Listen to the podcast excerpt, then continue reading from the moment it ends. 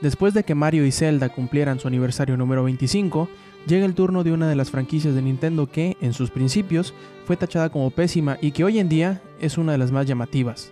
Hablamos de Metroid. Regresemos al mes de agosto de 1986, año en el que Nintendo lanzó al mercado para el famoso NES un juego que mezclaba tres géneros, aventura, acción y exploración, todo esto bajo un simple nombre, Metroid. Metroid fue una aventura extraña y bizarra, pero esto mismo volvió el título interesante y con un reto algo difícil. Este mismo reto y el presentar a los usuarios en una aventura llena de exploración hicieron considerar este juego como el patito feo de Nintendo. Esto se debió a que, al ser un título de exploración, no tenías ni la más mínima idea de a dónde ir. Los videojugadores terminaban por rendirse solo para volver a Super Mario Bros. o Zelda. Sin embargo, hubo otros que aceptaron el reto y siguieron adelante, descubriendo que no solo era una aventura única, también era un juego que requería bastante tiempo para invertirle. En un giro sorprendente, el patito feo de Nintendo comenzó a llamar la atención de todo el mundo, llegando a vender más de 2 millones de unidades. Extrañamente, Super Mario Bros. y The Legend of Zelda tuvieron su secuela en poco tiempo, pero Metroid no volvió hasta dentro de 5 años. Y este regreso fue para el famoso portátil que Nintendo tenía en el mercado, el Game Boy. Esta secuela llegó con el nombre de Metroid 2, Return of Samus. Pese a ser la secuela de uno de los títulos que se está volviendo una franquicia importante para Nintendo, Metroid 2 no llamó tanto la atención como su predecesor, y no fue sino hasta 1994 cuando las aventuras de Samus dieron el salto hacia el Super Nintendo en su tercera y más importante entrega, Super Metroid. Super Metroid tenía el potencial para volverse uno de los juegos del año en aquella época, pero sus pocas ventas hicieron que la saga perdiera impacto, y solo aquellos que se volvieron fans de la franquicia pudieron comprender la importancia de esta entrega. Metroid se convertía poco a poco en franquicia que tanto sus fans como muchos otros videojugadores esperaban ver crecer. La generación del Nintendo 64 fue una de las más decepcionantes, o mejor dicho, más conformista para los seguidores de Samus. No hubo ningún título de Metroid para la generación del 64, y los fans solo tuvieron la oportunidad de ver a Samus en Super Smash Bros., Posiblemente se trataba de una estrategia de Nintendo, posiblemente no querían ponerle Metroid 64 el siguiente título de Samus, pero fuera cual fuese la razón, solo quedó esperar hasta la siguiente generación y rezar por ver una aventura de Samus Aran. Uno de los factores que más preocupa a los videojugadores es cuando una franquicia salta a otro entorno gráfico. Metroid Prime, desarrollado por Retro Studios, llevó a la franquicia de Metroid a un nuevo nivel, poniendo en riesgo el gusto de los fans por la serie. Prime sería un first-person shooter de Metroid, pero sin perder la esencia de exploración de los títulos anteriores. ¿Era esto posible? Para Retro Studios lo fue, haciendo de esta una resurrección impresionante y muy alabada por los fans. La crítica y los seguidores de la serie aplaudieron este sorprendente regreso de Metroid. De la noche a la mañana, la franquicia se volvió conocida por todo el mundo y catalogada como impresionante. Además de esto, Nintendo no quiso desprender a Metroid de sus orígenes, y al mismo tiempo que mostraba su nueva cara en el GameCube, también mostraba su reflejo del ayer en el Game Boy Advance con Metroid Fusion y el remake del título que dio origen a todo, Metroid Zero Mission. La franquicia que en un principio fue tachada e ignorada, hoy era respetada por todos. Metroid gozaba de una popularidad colosal, cosa que Nintendo no dudó en explotar durante los siguientes años. Metroid Prime, la saga de Metroid en First Person Shooter, llegó a su fin con su tercera entrega, Corruption, en el Wii, mientras que el Nintendo DS recibió su ración de Metroid con Hunters y Pinball. Para este entonces, Metroid ya era un igual entre Mario, Link, Fox y el resto de las estrellas de Nintendo. Retro Studios hizo un buen trabajo con la saga, pero Nintendo sabía que era hora de darle vuelta a la hoja y avanzar con la franquicia mantenerla fresca. Con esta decisión, Nintendo anuncia Project M, el cual pasaría a llamarse Metroid Other M.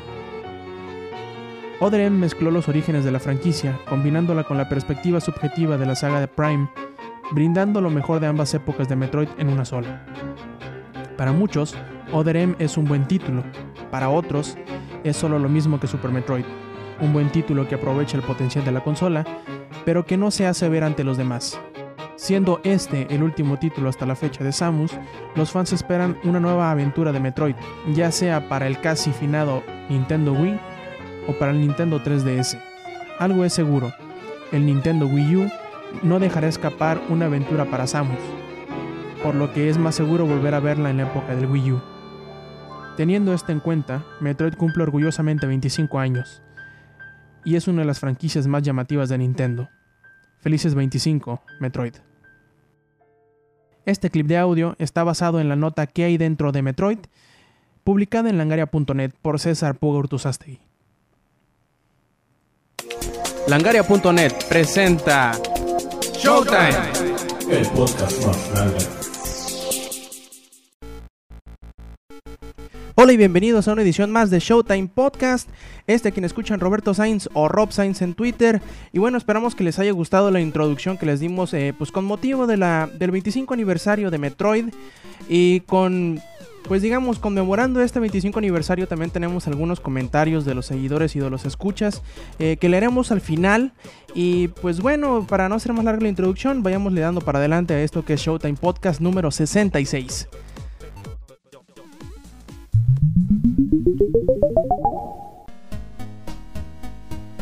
Como es costumbre, vamos iniciando con el que he estado jugando. He estado dándole muy muy rudo a Enslaved, que de hecho ya lo terminé. El juego me gustó bastante y aunque la historia es sencilla, o sea, es nada más ir de punto A a punto B, como dice por ahí, es el viaje hacia el oeste. Eh, está bastante interesante, sobre todo por la interacción entre los personajes eh, y las personalidades que tienen cada uno que sí están bastante interesantes. Lo que está más, eh, digamos, el mindfuck de, de, la, de la historia viene precisamente al mero final.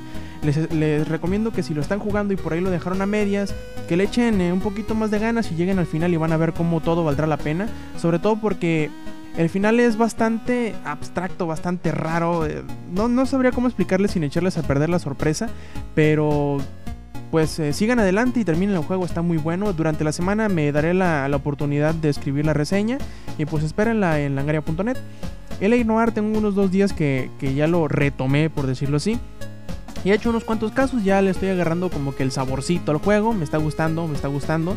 Sobre todo la impresionante eh, tecnología de la captura de, de movimientos faciales está muy bueno y esa eh, pues digamos mecánica de tratar de discernir de si lo que te dicen es verdad, mentira o les, o les eh, dudas en lo que te está diciendo, pues es bastante interesante, sobre todo es una mecánica distinta que no habíamos visto anteriormente en los videojuegos, lo cual siempre es bienvenido. Y si escucharon la, la, la edición anterior de Showtime se habrán pues enterado de que estaba leyendo un, una obra literaria por ahí de, de, un, de, un, autor que se llama John Shirley. Este libro de nombre Bioshock Rapture, pues digamos que ya lo terminé, lo devoré prácticamente en, en unos 4 o 5 días. Muy, muy buen libro, sobre todo si ya se echaron los dos juegos y le sacaron la mayor cantidad de audio logs posibles porque... Eh, prácticamente explica muchas cosas que no vienen explicadas en el juego y cosas que ya se medio pues explicaron ahí mismo en, en, los primeros dos títulos se dejan medio aparte en el libro para darle pues más espacio a cosas que no se cubrieron en, en los audiologs de los juegos. Está bastante interesante se encontrarán a muchísimos de los personajes que, que, participaron en, en, las tramas del juego. Muchos de los audiologs son eh, pues vueltos a tomar en este libro y es muy muy bueno. Toma un periodo de varios años antes del juego y está muy interesante la verdad ven como ven otra faceta de Andrew Ryan ven cómo, cómo fue que Atlas o, o Frank Fontaine pues eh, hizo todo el desmadre que hizo y aparte también se vio un poquillo de ahí de la influencia de Eleanor Lamb y digo Sofía Lamb y, y, todo el show que estuvo que tuvo con Eleanor su hija que bueno es la trama del segundo juego. Está muy muy interesante si son fanáticos del de la franquicia y quieren pues tener un poquito más del conocimiento del trasfondo de la entre comillas mitología que se creó para este videojuego, para esta franquicia, pues échale un ojo a Bioshock Rapture. Eh, está bastante barato, a mí me costó como 9 dólares y pues eh, intenten importarlo porque obviamente no saldrá aquí en México eh, traducido al español y creo que en España tampoco. Y así que mejor échenle échenle una importación en Amazon o en su retailer favorito estadounidense donde vendan libros y verán que no se arrepentirán, es un muy muy buen libro.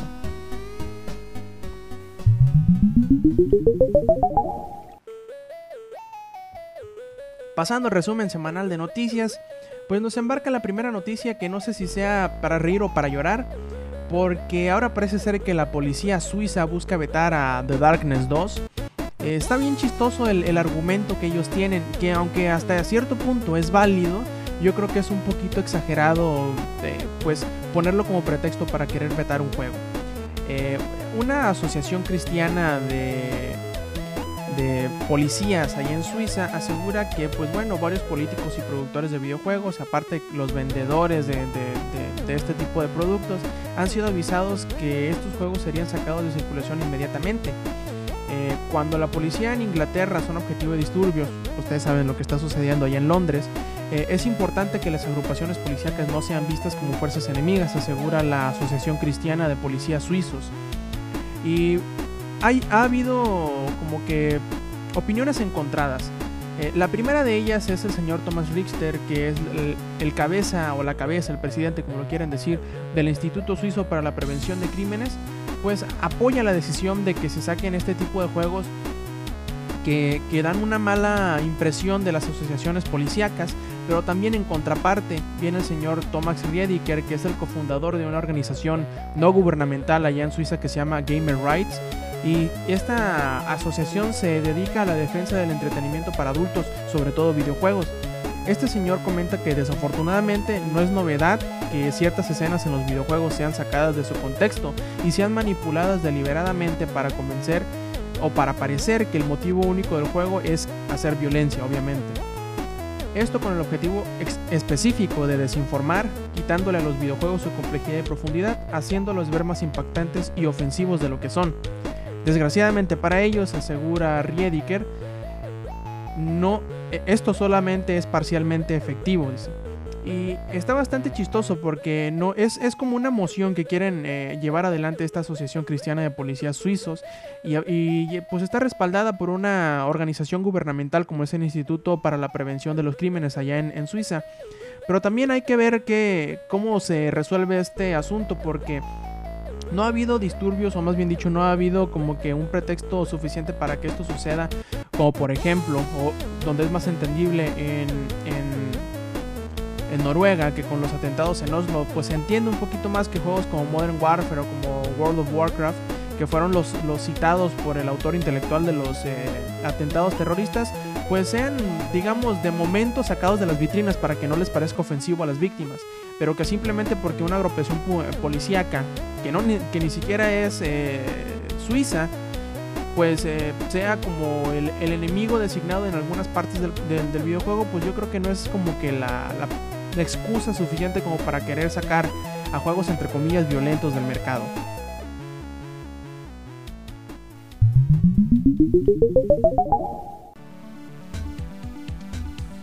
A ver amigos, abran un poquito la mente porque les voy a explicar un concepto que es bastante raro de entender. Ustedes bien conocen los juegos multijugadores masivos en línea, sí, esos que conocemos como MMOG, por sus siglas en inglés, obviamente.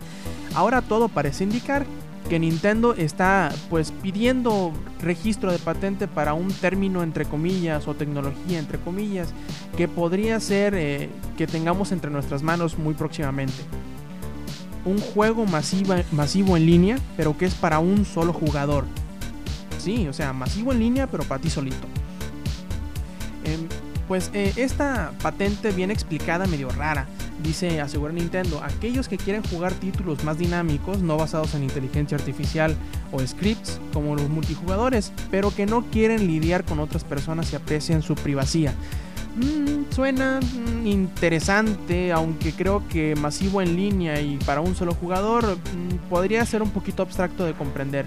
Probablemente sea interesante la forma en cómo se pues implemente este, esta terminología para los juegos de Nintendo, que como sabemos no siempre han sido como que los mejores para aceptar lo que son las cosas en línea, pero puede llevar a, a, cosas interesantes esta terminología. Imagínense un RPG donde, o un, un first person shooter, o, sé, algún título de juego, un juego de estrategia, en donde se traten de batallas alrededor de un, de un mapa en específico y que tú puedas tomar distintas facciones. Imagínense que las acciones de otras personas que pertenecen a otra de las facciones que ustedes no eligieron, pues vayan eh, reclamando territorios o vayan cambiando la balanza de, o, o, el equilibrio de poderes dentro del juego. Eso estaría interesante. Pero pues falta ver cómo se implementa y sobre todo si se le da esta patente únicamente a Nintendo, lo cual pues mermaría un poquito la capacidad de, pues digamos, de adopción de este término en otras plataformas que no sean de Nintendo.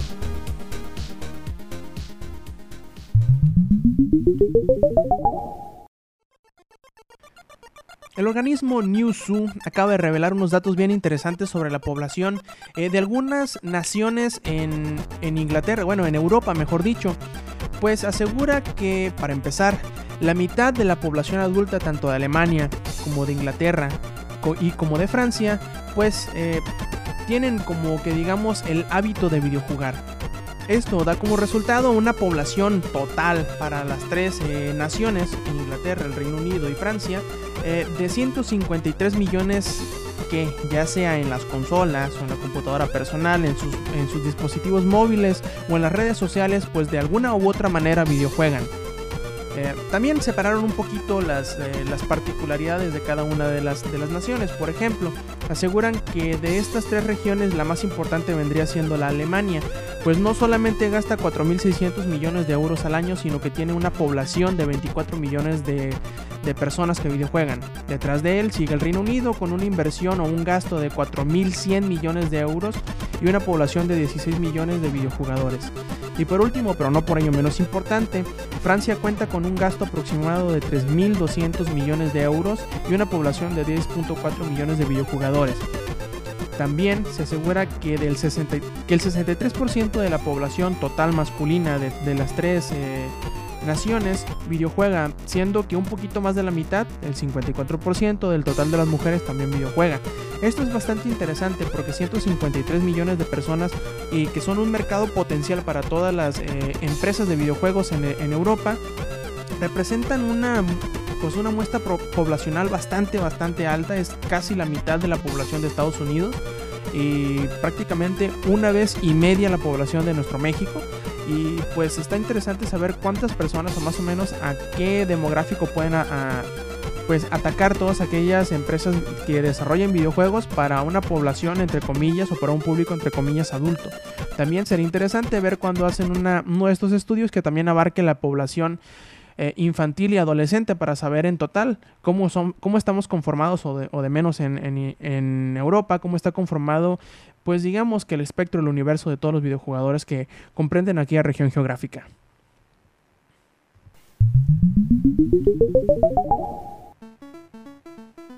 Ya lo decíamos hace unas cuantas semanas, y todo parece ser que Tim Bondi terminó siempre sí, desmantelándose, y no nada más cortando los, eh, los lazos con Rockstar, pues eh, todo parece indicar que tanto las propiedades intelectuales como los recursos que tenía este eh, estudio de desarrollo australiano irá para la casa productora Kennedy Miller Mitchell, que en este momento se encuentra produciendo Happy Feet 2.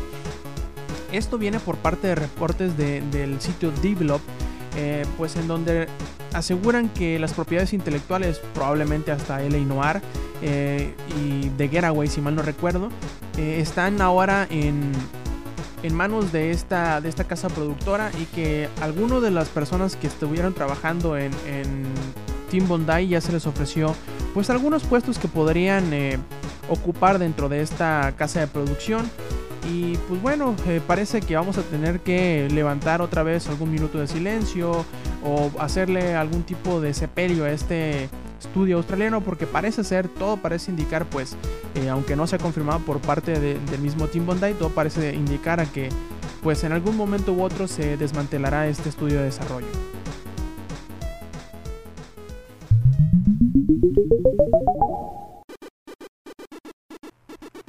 Ahora resulta pues es, si bien recordamos hace unos cuantos meses, unos dos o tres meses, si mal no recuerdo, durante el E3 todos nos poníamos de pie y le aplaudíamos a Sony la decisión de poner el precio que tenía el PlayStation Vita para su lanzamiento, que sería 250 dólares para la versión eh, Wi-Fi del, del Vita y 300 dólares para la versión 3G. Muchos pensamos que era un precio no nada más adecuado, sino bastante, bastante tentador. Ahora resulta que con la con el anuncio del bajón de precio del 3DS, los analistas empiezan a decir que pues bueno, que sería bueno también eh, que el PlayStation Vita bajara un poquito de precio. De hecho, Hideki Yasuda, que es analista de Ace Securities, asegura que los videojugadores están anticipando que Sony baje el precio del Vita. Eh, Sony está bajo mucha presión para que el recorte del precio para que recorte el precio del Vita o se arriesgue a fallar catastróficamente. También eh, asegura Piers Harding Rolls, analista de la IHS, que la oportunidad en el mercado de los dispositivos especializados, como lo son eh, el 3DS y el Vita, va haciéndose cada vez menor en vez de irse ampliando. Pues todo esto, como ya hemos mencionado muchas veces, la inclusión de los smartphones y de toda la plataforma de Apple con su iOS y Android y todo eso, pues que está mermando un poquito no solamente el mercado, sino las oportunidades eh, que tienen estas nuevas plataformas o que tendrían estas nuevas plataformas de no existir estas, pues digamos, eh, smartphones, ¿no? También hay otro analista que se llama Koki Shiaishi de Daiwa Securities Group, en que apunta que el iPhone es el obstáculo más grande y potencial para estas consolas, el 3DS y el PlayStation Vita, asegurando que el ambiente para los videojugadores de portátiles se ha hecho más difícil gracias a los smartphones. Pero no todo pinta tan pero tan mal para el, para el PlayStation Vita, pues asegura eh, Shiro Mikoshiba, que es de Nomura Holdings, que la estrategia de Sony no es necesariamente vender muchos, muchas Vitas al principio a un precio bajo, sino con un, con un precio un poquito más alto apuntan a vender un poquito menos, pero gracias a ese precio alto, pues recuperar rápidamente la inversión que habían hecho. También por ahí otros eh, analistas que aseguran que el PlayStation Vita vendería algunos 5 millones de... 5 millones, creo que sí, 5 millones de consolas u 8, no mal no recuerdo. Eh, para principios de, de 2012 con unos 8 millones de, juegos ya movidos y para el siguiente año ya, ya se duplicarían las duplicarían o triplicarían las cifras dependiendo cómo o cómo cuál sería la capacidad de Sony para sacar juegos interesantes para esta plataforma. Y se me hace interesante cómo el movimiento de alguien hace que, el público cambie de opinión. Así, así de sencillo como anunciar 80 dólares de baja de precio que no es una no es una cantidad eh, despreciable de ningún tipo.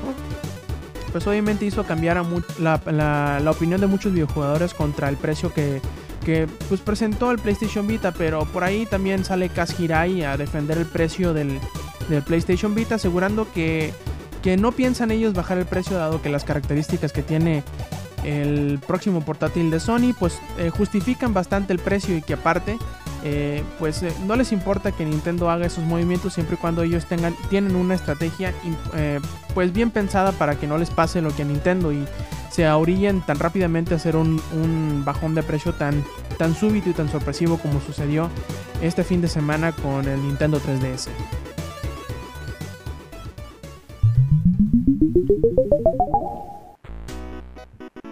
Y hablando de inversionistas que presionan a compañías, pues también a Nintendo le toca sufrir un poco la presión de sus accionistas que les requieren, pues digamos, que le entren al mercado de los, video- de los videojuegos en las plataformas portátiles fuera de sus propios eh, consolas. Sí, hablamos de los smartphones. Ya hay muchos, eh, muchos inversionistas que les están, pues, digamos que empujando hacia que esto suceda. De, hecho, el- hubo un, hubo un, hubo un aumento en el precio o en, o en el costo, en el valor de las acciones de Nintendo justamente cuando anunciaron la aplicación de para iOS de Pokémon, de para iOS y, y Android de Pokémon. Pero pues desgraciadamente volvieron a bajar cuando Nintendo dijo que no, que nunca iban a sacar algo que no fuera para sus plataformas. Yo creo que esto sería como que el primer indicativo hacia Nintendo de parte de sus accionistas de que le entren a este mercado. También asegura por ahí Masamitsu Oki, que es el administrador y fundador de Stats Investment Management, dice que los smartphones son el nuevo campo de batalla en la industria de los videojuegos. Justamente lo mismo que decían eh, en la nota anterior de- del, del PlayStation Vita. Nintendo debería intentar ya sea hacerse camino a la plataforma, el iOS, o desarrollar algo totalmente nuevo, asegura. También algunos eh, inversionistas están mostrando inconformidad con la forma en que la compañía está manejando los fondos que ellos han proveído y aseguran que deberían de, hacer algunas adquisiciones agresivas o simplemente devolverles el dinero a sus accionistas, pues están perdiendo fe con las decisiones eh, de negocio que está teniendo la- la empresa. Todo esto, quién sabe, Proba- probablemente cambie una vez que el 3DS comience a agarrar vuelo nuevamente. Después, pues, del. del bajón de precio que ya se anunció y entró en vigor este fin de semana. Les recordamos que visiten langaria.net, sitio en donde tenemos las mejores noticias y las más frescas de la industria de los videojuegos. Recuerden visitar langaria.net.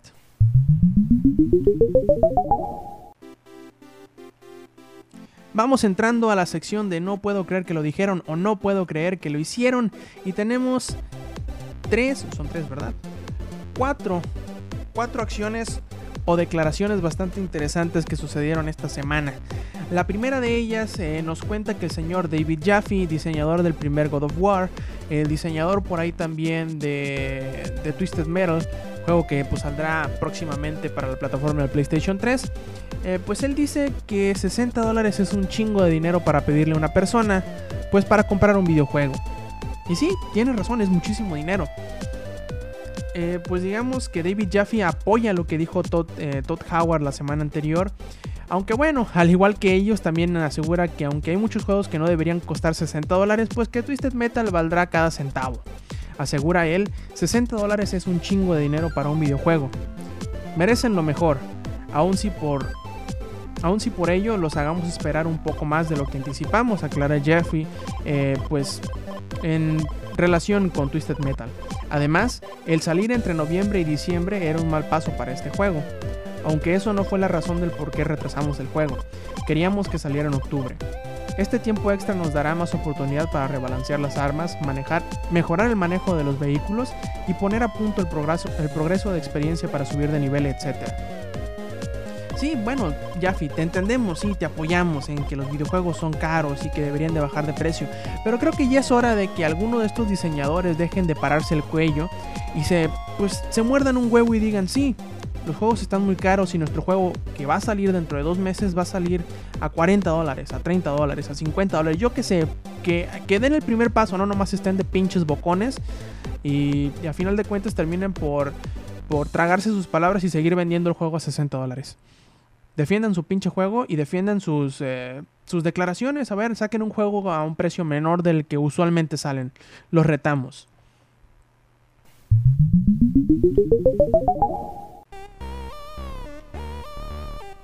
a los niños tan, pues, eh, digamos, curiosos, tan eh, atrevidos a hacer cosas que pues algunos no pensaríamos que serían capaces de hacer. Por ejemplo, un niño en Nueva Zelanda se le ocurre, pues bueno, digamos, ustedes están videojugando, llevan 2, 3, 4 horas, ya están cansados, les da un poquito de sueño, les duelen los ojos, eh, pues las manos las, las, tienen cansadas. ¿Qué hacen? La mayoría de nosotros pues eh, pone el juego en pausa o guarda y deja descansar los ojos, la vista, la posición donde estamos sentados, se levanta, nos ponemos a caminar, vamos por algún o sea, por algún refrigerio, algo así, alguna, algún Red Bull, algún Monster, yo que sé, hasta café. Eso es lo que una persona común y corriente podría hacer, ¿no? Pero pues bueno, este chamacón neozelandés decidió pues tomar unas cuantas pastillas de Ritalin, eh, pulverizarlas e inhalarlas. Sí, a la más eh, pura moda de la cocaína. Desgraciadamente para él como que se le fue un poquito la mano y pues eh, sus padres lo encontraron eh, prácticamente convulsionando, llamaron al servicio de urgencias allá en Nueva Zelanda y digamos que por poquito y se nos va el cabrón este por pendejo. Sí, hasta el padre por ahí dice que quedó en shock al saber que su hijo estaba muriendo por haber inhalado drogas. Y pues bueno, eh, esta, esta práctica la copió este chamaco de un amigo suyo, el cual había obtenido la, la droga, esta pues no droga, este medicamento que está controlado lo, lo, consiguió de manos de otro amigo suyo que también hacía esto mismo, que inhalaba Ritalin con ayuda de una pluma vacía. Y pues bueno, más que cualquier otra cosa hay que intentar pues eh, vigilar bien a nuestros chamacos, ¿no? Que aunque a veces es un poquito difícil de menos asegurarnos que las medicinas como estas estén bien escondidas o en una parte con, con llave para que pues bueno, no sucedan cosas como estas. Ya han pasado, no, no nada más con el pretexto de seguir videojugando, sino por la misma curiosidad de los niños. Ya ha habido muchos que mueren intoxicados o con una sobredosis de medicamentos que no deberían ser para ellos. Así que pues hay que echarle un ojo y hay que darle un zape a los pinches pendejos que hacen este tipo de cosas.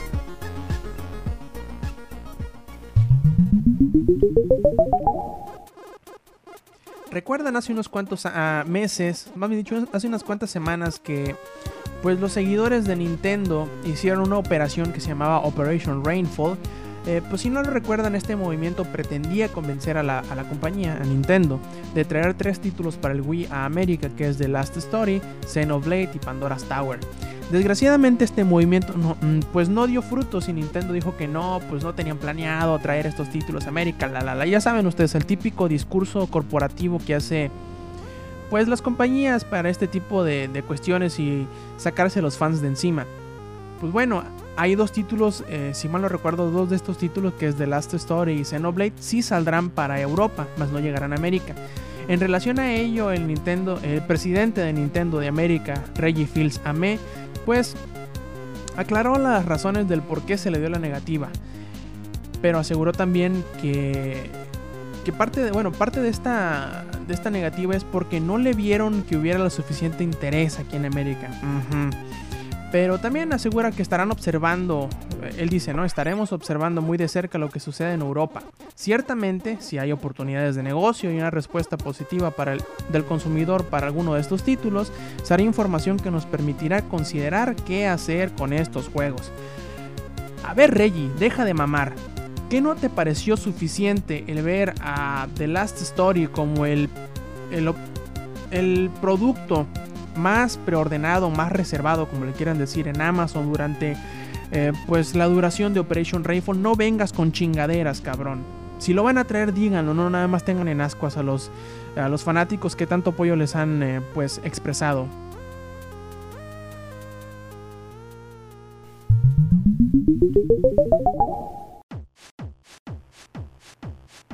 Ya por último me gustaría ponerme de pie, pararme de pie, como dicen por ahí, y aplaudirle a los, a los señores de id Software y de Bethesda, pues tienen una propuesta bastante interesante que le saca la vuelta a la típica, pues, mmm, al típico uso de lo, que como, de lo que conocemos como los online passes, ¿no? Que, pues, ¿qué es un online pass? Es un, un voucher electrónico, un código que te permite jugar en línea alguno de los títulos que compraste. Claro, esto si lo hiciste, si compraste el juego nuevo o de primera mano como le llamamos. Desgraciadamente para los que lo compren de segunda mano tendrán que pues conformarse con jugar fuera de línea o comprar el voucher en línea por unos 10 o 5 dólares adicionales. Bueno, id Software y Bethesda tienen una estrategia un poquito distinta. Ya ven que va a salir Rage dentro de, una, dentro de un mes y medio más o menos, si mal no recuerdo. Saldrá Rage y sí tendrá un poquito de cooperativo, tendrá un poquito de multiplayer. Pero su código, el código que incluirán con todas las copias nuevas de Rage, no pues mermará la capacidad de jugar en línea este título. Sino que por el contrario lo que hará es bloquear, bueno bien dicho, si, si utilizas este código desbloqueará algunas partes del, del mapa, algún, por decirlo así, desbloqueará unos calabozos extras para que tú puedas llegar y jugar y extender tu tiempo pues con el título. Obviamente este código, si no lo utilizas o si tu copia, tu copia de segunda mano no lo trae, pues te perderás de todo este contenido. Pero para antes de que empieces a llorar como nena, eh, dicen los desarrolladores o los, o los diseñadores de esta estrategia que este contenido es totalmente opcional. De hecho, puedes tener desbloqueadas estas áreas y ni siquiera darte cuenta de que no tocaste ninguna de ellas al pasar por el juego. Por lo tanto, es una estrategia bastante interesante porque sí te da algo extra, pero no te está quitando en realidad nada si no lo tienes. Pues podrías pasarlo totalmente de alto aunque lo tengas. Así que pues se me hace una muy buena estrategia por parte de id Software y de Rage y de Bethesda, perdón. Y esperemos que algunos de otros tengan los huevitos para, pues, hacer este tipo de movimientos que sean más interesantes que restrictivos y que den algo extra al videojugador que lo compra nuevo y que de alguna manera u otra ayude al, al que lo compra de segunda mano a poder, pues digamos, a no perder nada o, o tangiblemente nada en el, en el proceso de, de comprar el juego usado.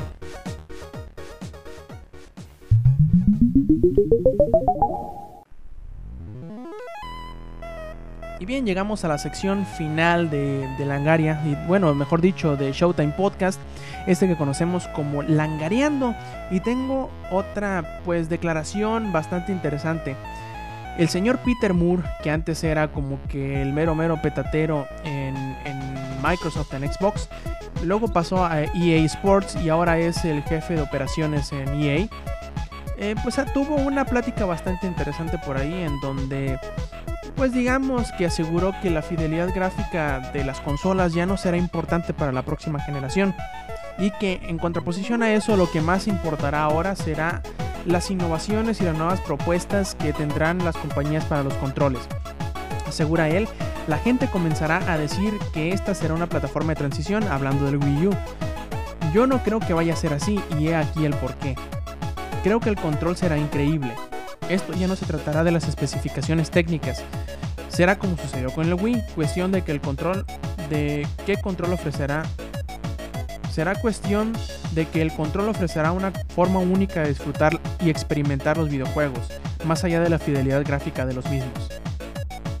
Asegura él que, pues, para empezar, en cuanto a resolución no hay mucho más para dónde hacerse. Miren, aclara él, ya vieron Battlefield 3, ¿cuánto mejor puede llegar a verse los juegos? No sé si haya algo más allá de los 1080p. En los primeros días de nuestra industria, aclara Moore, esto se trataba sobre cuánto, cuánto mejor se veían los juegos, con cascos más brillantes o un césped más verde, pero he estado en esto el tiempo suficiente para saber que, que el ver el vapor de tu respiración en un juego de fútbol era algo importante, pero ya no lo es más. Entonces, a ver, Peter, ¿qué crees tú que será lo importante para la siguiente generación? Aclara él que ahora se trata de las interfaces, ahora se trata de construir una comunidad de forma diversa e, e y enriquecedora. Y ahora se trata de definir si hay otra forma de controlar un juego. Hemos visto esto con el Move, con el Wii Motion Plus y con el Kinect. Y el trabajo de Nintendo, siendo sinceros, es, construir algo que nos atrape en cuanto a la forma de usar el control. Así que no sé qué planes tengan Xbox y PlayStation para sus próximas plataformas, pero no van a romperse la cabeza por la fidelidad gráfica, eso te lo puedo garantizar. Es importante para nosotros y estamos seguros, asegura Peter, que se comprometerán con lo que han presentado. Aunque el juego en línea no fue un gran factor para el Wii y aunque tenía la capacidad de hacerlo, simplemente no se enfocaron a ello en el nivel que PlayStation y Xbox lo hizo. Pero creo que Nintendo entiende, entiende la importancia del multijugador, cómo construir una comunidad y los juegos competitivos y cooperativos. Y tiene la, la habilidad de presentar juegos muy profundos y todo esto es ahora muy importante. Sí, yo creo que todo lo que dice Peter es bastante interesante y bastante acertado. En cuanto a que la debemos enfocarnos más en la proposición de las mecánicas de juego más allá de la mejora gráfica de los mismos.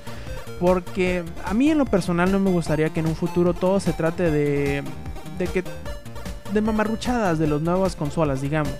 Que más allá de enfocarse en cosas prácticas para los videojuegos, se, enfoquen en querer crear esa o creer ¿cómo decirlo? El crear esa aparente innovación tecnológica que a final de cuentas no servirá de nada. Guiño, guiño, 3D en el 3DS, guiño, guiño. Pero sí, yo acepto que el Wii U se me hace interesante sobre todo por la propuesta que tiene en su control. Quizá algunos de los elementos podrían mejorarse, aunque quedaría más cara. Pero la propuesta es interesante. Sí, no me gustaría a mí ver que las tres consolas tuvieran o estuvieran eh, en su ¿cómo decirlo?, en su lucha aparente para llegar a la innovación y que a final de cuentas deje deje todo eso que nos gusta de los videojuegos como son pues el gameplay o, las mecánicas innovadoras a favor de simplemente mostrar algún alguna mejorita en alguna parte de, su, de su control y que pues deje de, deje de lado todo, todo lo que nos gusta. Imagínense si en el futuro ya no importara la precisión de un, de un control, ya no importara eh, los géneros, sino que simplemente sea para mostrar una tecnología que a final de cuentas podría ni siquiera añadir nada nuevo que, de lo que ya teníamos. Puede ser que muchos de ustedes digan que el 3D te, forma parte de esa tendencia que les estoy diciendo, puede que sí, pero de menos no se interpone en la funcionalidad que ahora tenemos de los videojuegos, lo estamos viendo con Sonic, y aunque sí tienen algunos juegos la, la posibilidad de verse en 3D, pues se siguen jugando exactamente igual que como se jugaban sin 3D. Ahora veamos o tendremos que esperar a ver qué es lo nuevo que trae Sony, qué es lo nuevo que trae Xbox para la siguiente generación y si intentarán meterse en el en el mercado de los de los pues cómo decirlo así, de los truquillos que tiene Nintendo y dejan de lado a las grandes franquicias y las grandes propuestas en cuanto a videojuegos o en cuanto a gameplay que tienen en, en, la, en la actualidad o que pueden desarrollar basándose en lo que hay ahorita en el mercado. Y pues bueno, nos gustaría saber sus opiniones en cuanto a esto. ¿A ustedes les gustaría que, que todo se basara en cuanto a, pues digamos, guiños, eh, como, lo, como lo fue el Wii? O, o que hubiera un balance. Díganos qué es lo que ustedes piensan a, a, partir de este tema. Claro, todas sus opiniones, ya sea que nos lo manden por correo a rob, arroba langaria.net o que lo comenten en la página o que nos hagan un repli por, me, por medio de Twitter. Todos sus comentarios en cuanto a este tema se leerán en la próxima emisión.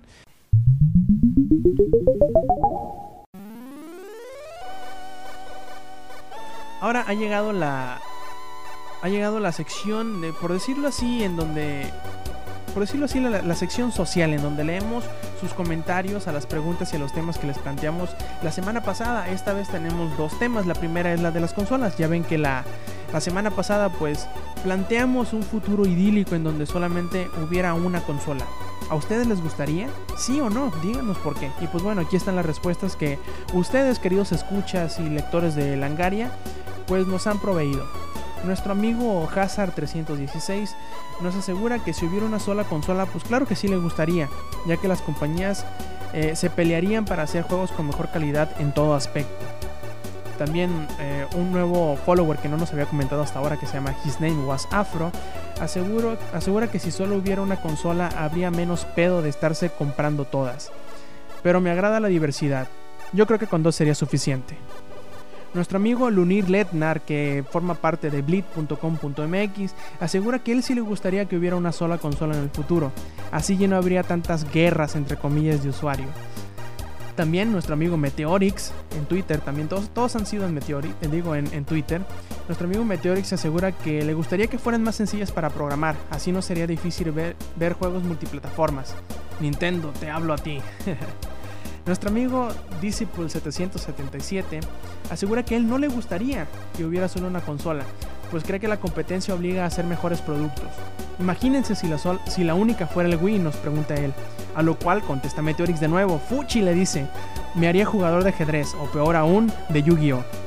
Nuestro amigo Daniel Rivas H, que por cierto felicidades por contraer nupcias eh, este fin de semana, eh, él forma parte de Hobbies and Zombies, por ahí busquen su podcast, es muy bueno, asegura que él tampoco le gustaría ver una sola consola, porque si, sol, porque si la consola no fuera de Nintendo, millones de Nintendo Trolls se suicidarían con eso de que no tocan nada de otra marca. Así que mejor no, la pluralidad es buena, la competencia mueve la industria y los, y los beneficiados somos los consumidores. Preferiría que los juegos fueran multiconsola y que la diferencia fueran servicios agregados eh, de la consola.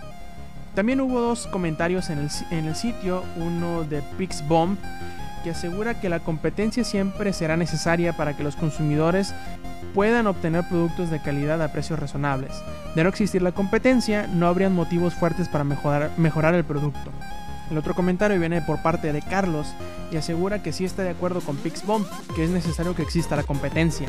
Pues también asegura, por ahí comenta de que no le gustó la movida de que Microsoft se quedara con el DVD, pues él se imagina él, hace sus chaquetas mentales y se imagina si Bulletstorm o Gears of War hubieran sido eh, pues exclusivas del PlayStation 3, todo lo que pudieron haber metido con ese espacio extra que les ofrece el Blu-ray. También el otro tema que como ya lo pudieron haber eh, escuchado al principio de este, este, podcast es el 25 aniversario de Metroid. También les preguntamos que si cuál era su Metroid favorito y por qué. Nuestro amigo Hazard316 nos dice que su Metroid favorito es Super Metroid, eh, más que nada por el gameplay, la dificultad y la música. Vincent Kaya o Vincent, Kia, no, de Player One Podcast, creo que se llama su página, y búsquenlo Player One. Eh, o Game On, ah, ya en realidad ni recuerdo. dice que su favorito es Metroid Fusion para el Game Boy Advance, pues fue el primero que jugó. Lunir Lednar nos dice que Metroid Prime Hunters fue su favorito. Mientras que His Name Was Afro dice que Super Metroid porque ama el NES y ese estilo tan 2D Adventure Shooter que tiene. Aunque le sigue muy de cerca el Echoes.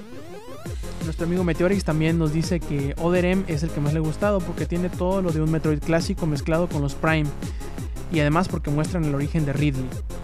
Eh, pues para dejarles un poquito mi opinión, eh, mi Metroid favorito es entre que Super Metroid y Metroid Fusion no sé, tienen como que ese saborcito metroidvaniesco que todos, pues todos amamos y que me gustaría ver en una, en una plataforma de alta definición, a ver si Nintendo se digna de hacer algo más o menos así para las próximas consolas, ya sea para el 3DS o para el Wii U.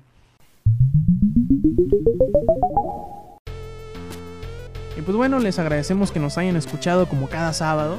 Y les recordamos que nos esperen para el próximo sábado y escuchen un nuevo Showtime Podcast. También les recordamos que visiten langaria.net y que escuchen los demás podcasts del sitio, como son Comics Army, que sale todos los miércoles, como es el Podcast Beta, que sale todos los lunes, o como es Langaria Express, que sale martes y jueves.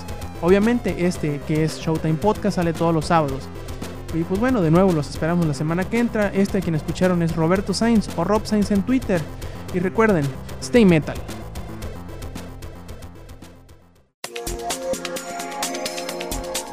Langaria.net presentó